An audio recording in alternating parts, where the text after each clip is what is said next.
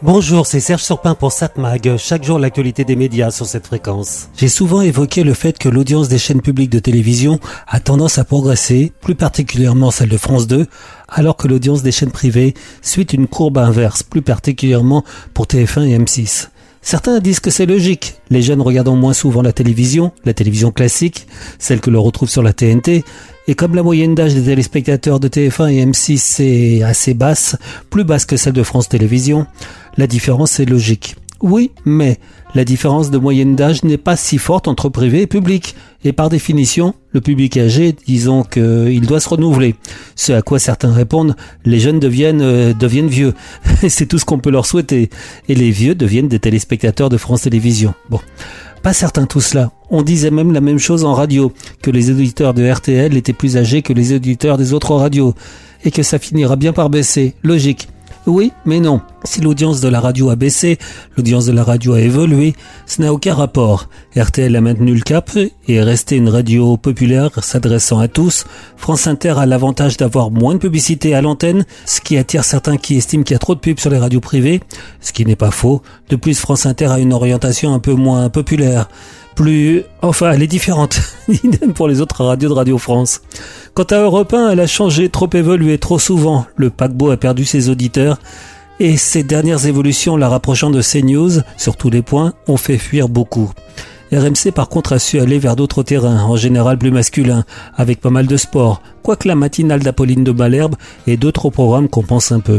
Mais donc en télévision, l'audience de TF1 et M6 baisse, celle de France 2 monte, remonte dirait-on. Il fut un temps avant la privatisation de TF1 où la 2 dépassait la 1, mais ça remonte à longtemps. Et ça, ça énerve les dirigeants du privé, sans oublier qu'ils auraient bien voulu unir leurs forces en fusionnant, ce qui leur a été refusé. Il faut dire qu'ils voient aussi leurs téléspectateurs partir vers les plateformes qui, malgré le fait qu'elles soient souvent payantes, accueillent désormais de la publicité. La pub, justement, les chaînes privées, donc TF1 et M6, ont entraîné leurs consoeurs de Canal et Altis. Elles estiment que France Télévisions a trop de pubs, trop d'avantages, et elles pas assez. Ces chaînes privées ont envoyé un courrier à la Première ministre où elle dénonce une asymétrie qui profite largement à France Télévisions et elle réclame à Elisabeth Borne une clarification des règles du jeu pour le service public. Pour les chaînes privées, force est de constater que le service public jouit depuis plusieurs années d'avantages compétitifs, importants par rapport au groupe privé, et cela interroge sur la clarté de ses missions et son fonctionnement. Et pour les privés, pas normal que France Télévisions utilise le sponsoring après 20 heures pour continuer à faire de la publicité, alors que le service public ne doit plus diffuser de pub après 7 heures. D'ailleurs, ce que les chaînes privées ne disent pas, et ce que l'on sait, c'est que France Télévisions demande un retour de la publicité après 20 heures, au moins pendant la diffusion de certains événements, comme les Jeux Olympiques de 2024, ou la diffusion de certaines compétitions sportives. Les privés se sont battus pour éliminer le public pour les droits sportifs avec ce moyen, mais ça marche moyennement. Les chaînes privées voudraient aussi avoir les mêmes contraintes que le public sur la programmation, considérer qu'on doit prendre en compte toutes les chaînes de leur groupe pour équilibrer les contraintes, comme on le fait pour France Télévisions. Ils disent d'ailleurs que la culture est reléguée sur France 5 et Culture Box. Il est vrai que les obligations de France Télévisions concernent le groupe et pas seulement chaîne par chaîne. Mais quand même, reconnaissons que le privé ne diffuse pas beaucoup et même presque pas de culture aux heures de grande écoute. En fait, les chaînes privées savent que France Télévisions négocie son com, les obligations sur 5 ans, et elles espèrent faire du lobbying pour que, d'une part, le budget de France Télévisions continue de baisser, et en plus, il y ait moins de pubs et plus d'obligations. Est-ce que cela peut fonctionner? En s'appuyant sur certains politiques, peut-être.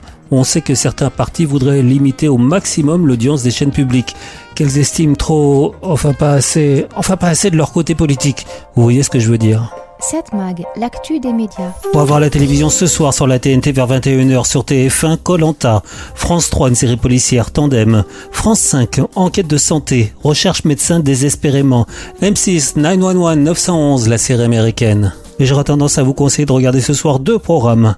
Sur Arte à 20h55, un documentaire, Les poisons de Poutine. Enquête implacable et très informée sur le système Poutine d'élimination des opposants.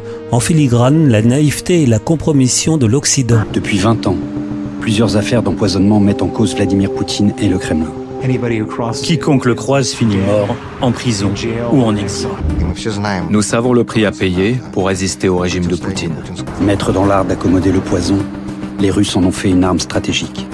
Rien n'était fait contre la Russie, parce que les gouvernements en Europe, en Angleterre, changeaient et que chaque nouveau dirigeant voulait construire sa relation avec Poutine. Derrière chacune des affaires, au prix de quelques grammes de poison, se joue un bras de fer entre l'Occident et la Russie. L'Occident a regardé dans la mauvaise direction. Lutte d'influence, guerre de territoire, bataille financière et énergétique. Chaque histoire d'empoisonnement révèle les dessous d'une partie d'échec, dans la droite ligne de la guerre froide, et éclaire ce qui se joue depuis le déclenchement du conflit avec l'Ukraine. Une enquête donc en trois épisodes sur Arte. Mais autrement, vous pourrez regarder sur France 2 un autre documentaire, Homo en France. Dix ans après l'adoption de la loi sur le mariage pour tous, est-il plus simple d'être homosexuel en France? Anonymes et célébrités témoignent.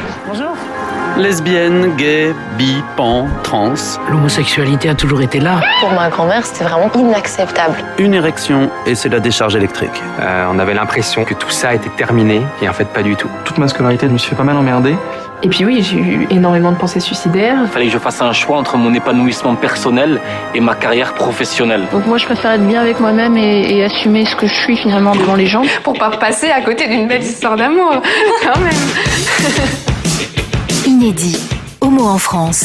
Raconté par Vincent de Dienne, mardi soir à 21h10 sur France 2 et sur la plateforme France.tv. 7 Mag, l'actu des médias.